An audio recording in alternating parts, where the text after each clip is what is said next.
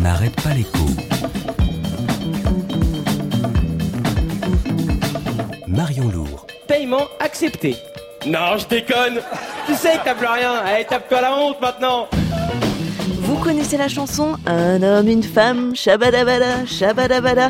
Mais à l'arrivée, un seul siège à l'Elysée. Sauf que ce siège, si on regarde bien, il est un peu moins doré qu'il ne l'était. Ah parce que t'en es toi aussi, toi aussi tu trouves que je suis radin? Disons que tu es quelqu'un qui fait attention. Le locataire de l'Elysée avait un coiffeur de luxe, c'est vrai, mais il a coupé dans le budget du palais, passé de 112 millions d'euros par an à 100. Après ça, il s'est serré la ceinture.